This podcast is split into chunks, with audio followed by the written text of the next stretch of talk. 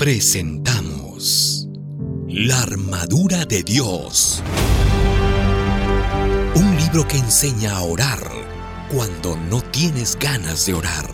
Un libro que motiva a leer la Biblia cuando no tienes ganas de leerla. Un libro que te ayudará a vencer las tentaciones y recibir cada día el don del Espíritu Santo. La armadura de Dios.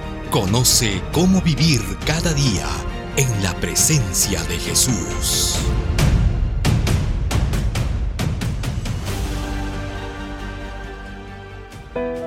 Bienvenido a nuestra lectura de hoy. Día 11. Nada puede ahogar el deseo del alma. En la cita que estamos comentando encontramos que nada puede ahogar el deseo del alma. Entonces, no permitas que tus muchos problemas o el bullicio de la calle o el ruido de los carros o los afanes de esta vida ahoguen tu conversación con Dios. El otro día alguien me dijo que trabajaba en un ambiente rodeado de gente que no creía en Dios y que se burlaba de las cosas espirituales.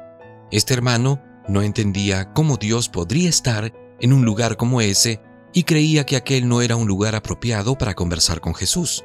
Sin embargo, la respuesta a la inquietud de este hermano es inspirada. Aunque estemos rodeados de una atmósfera corrompida y manchada, no necesitamos respirar sus miasmas. Antes bien, podemos vivir en la atmósfera limpia del cielo.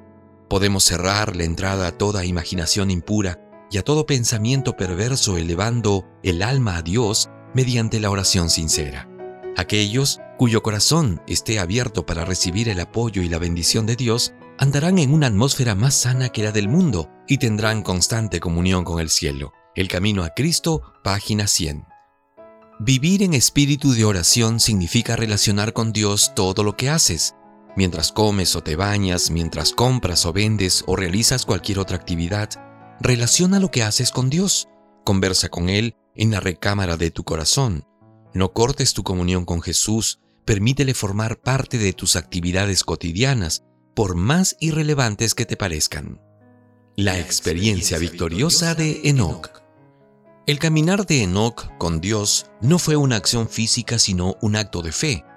Él no podía tocar ni ver a Dios a su lado, pero por la fe sabía que Dios estaba con él la sierva de Dios escribió, podemos tener lo que tuvo Enoch, podemos tener a Cristo como nuestro constante compañero. Enoch caminaba con Dios y cuando era asaltado por el tentador, podía conversar con Dios acerca de eso. No tenía un escrito está, como lo tenemos nosotros, pero tenía un conocimiento de su compañero celestial. Hacía de Dios su consejero y estaba íntimamente vinculado con Jesús. Y Enoch fue honrado debido a ese proceder fue trasladado al cielo sin ver la muerte, y los que sean trasladados al fin del tiempo serán los que tengan comunión con Dios en la tierra. Mensajes Selectos, página 38, año 1897.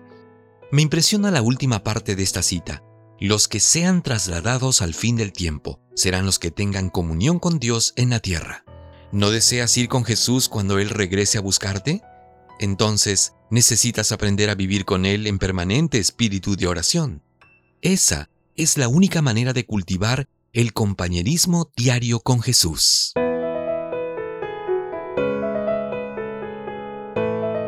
¿Cuál es el desafío para hoy?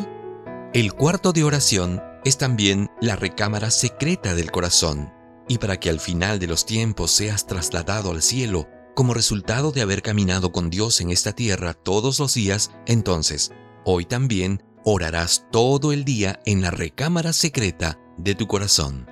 Mientras comes o te bañas, caminas o trabajas, cuéntale a Jesús absolutamente todo lo que sientas y lo que está en tu cabeza, en detalle.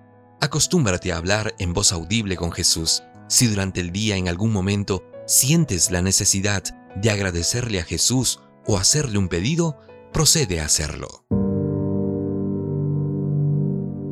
Hemos presentado La armadura de Dios, el último libro del pastor Alejandro Bullón. Conoce cómo vivir cada día en la presencia de Jesús. Hasta la próxima.